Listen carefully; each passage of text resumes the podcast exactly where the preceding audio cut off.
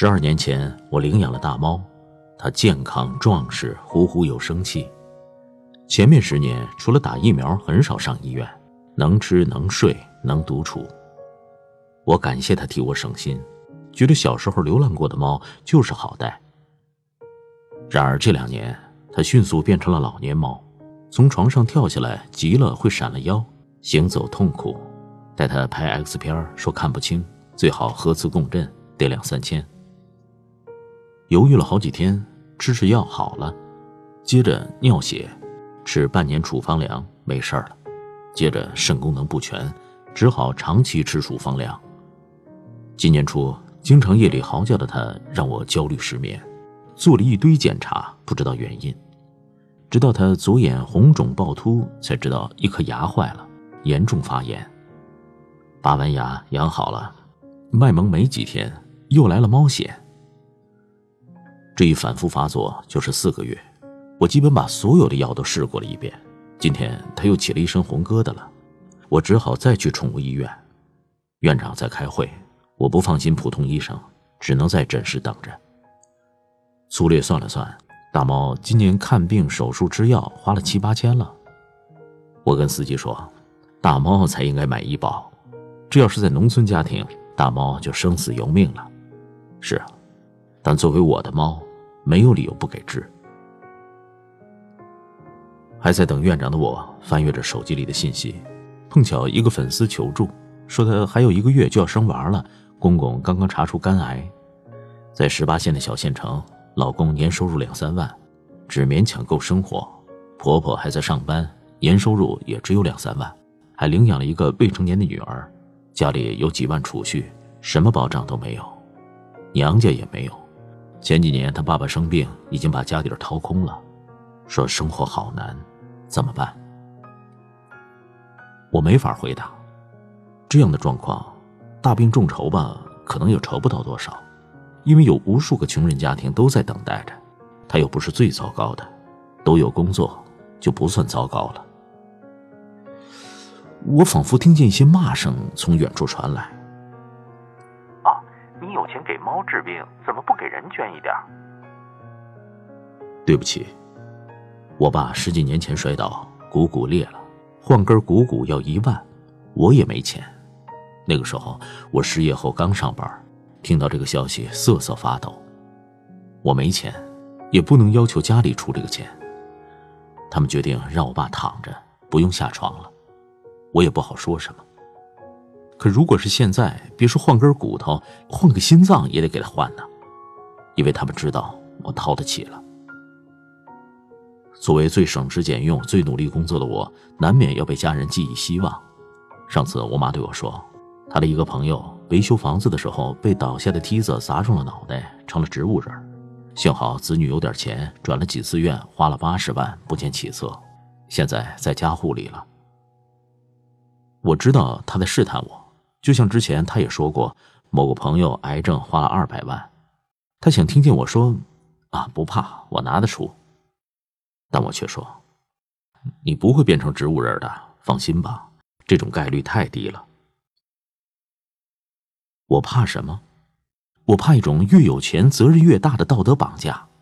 如果你只有一万，没有人会谴责你不花七八千给猫治病；如果你有一百万，却不倾囊而出给人治病，你就是自私。最重要的是，我发现短短几年，随着房价的暴涨、货币的贬值，一百万的购买力等同于十万了。以前不能想象的数字，现在到人们的嘴里随意的蹦出。哦，癌症啊，做基因检测，吃靶向药，一个月也就五六万吧。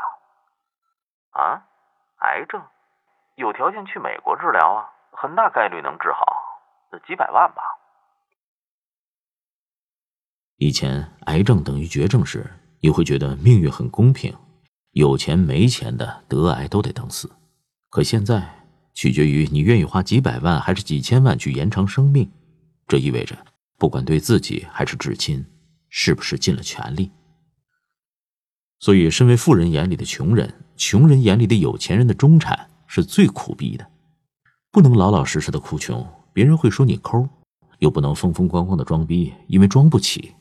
我举个例子，我听说有一年花几百保几百万的医疗保险，捡漏般的想买个试试，打听了一款，有社保五百多，报销百分之六十；无社保一千三百多，报销百分之八十，免赔额一万。好吧，我看他有就医绿色通道服务，又可以帮助我预约就诊，还可以帮助安排住院，就心动了。买完后，代理人告诉我说，月底前买这款有预约挂号服务，之后就没有了。住院预约的，北京要等十五个工作日，一年只能帮你预约一次，服务确实不太好。如果你想走 VIP 预约，可以买高端医疗险，可以续保到九十九岁的。谢谢，我知道有一年花几万买个高端医疗险，就是为了想去哪个医院去哪个医院，不用凌晨排队抢号，预约了专家直接去的。再高级点的，覆盖赴美国医疗的，一年十万左右吧。当然，你得趁年轻买，不然保费更高。想续保到九十九岁，还能买个年金险供他。就是说，为了某年某天去美国看病方便。也许从现在开始，你就得每年花几万到十几万养着一款高端医疗险，这就是生活品质。当我抱着不生病就是发大财的念头，转向如果健康活到九十九怎么高端养老的探索时，被告知，那款十年趸交二百万就可以获得一个高端养老社区入住资格的保险，客服也改口说不确认了，只说优先，为什么呢？大概是五年前，二百万还算是一笔不小的钱，愿意花二百万买保险占个位的人不是太多。而最近，二百万只够一线城市买个客厅，拿它去帮三四十年以后的自己占个位，显得超划算了吧？这样一来就供不应求，有的保险公司已经升级到三百万了，还在二百万价格洼地的，就只能优先，不能确认了。为什么中国的有钱人这么多？为什么有钱人可以占领最优势资源？房产只是其中一种，富人们已经无所不买。你看，他们去日本买，去美国买，觉得跟我没啥关系。我不是购物狂。可当你发现，你从头天晚上排队到第二天早上都挂不到的专家号，大部分提供给了高端医疗的预约客户，你排队一个月都等不到的住院床位，也优先提供给了这些客户。终于有点慌了，这不是八百块钱从黄牛党那里买个号那么简单，也不是塞五千块钱的红包叫主任排床位那么简单。如果你手里不多几张门票，可能哪儿都进不了了。从中国人囤房开始，凡是能囤的、被视作稀缺资源的东西，都被以各种的方式囤起来了。以前你只觉得要囤点房子，现在你每天赚的钱。都要拿去囤各种可能用得上的东西，而且抱着用不上也没关系，先占个位的态度。这才是真正的焦虑，这才是国人当下的生活。只拥有单向囤积能力的人，已经算不上有钱人，因为你的生活没品质、没保障，不是畅通无阻。当年轻人为了买不买得起包包、能不能出国旅游攀比的时候，你觉得他们虚荣；可人到中年，你才知道。一点点生活品质的提升，一点点未来安全感的购买，远比十个、一百个包包要贵。想到这儿，年收入两三万没钱治癌症，似乎也不是那么大的痛苦了。毕竟没想过几百万的方案和美国治疗的可能。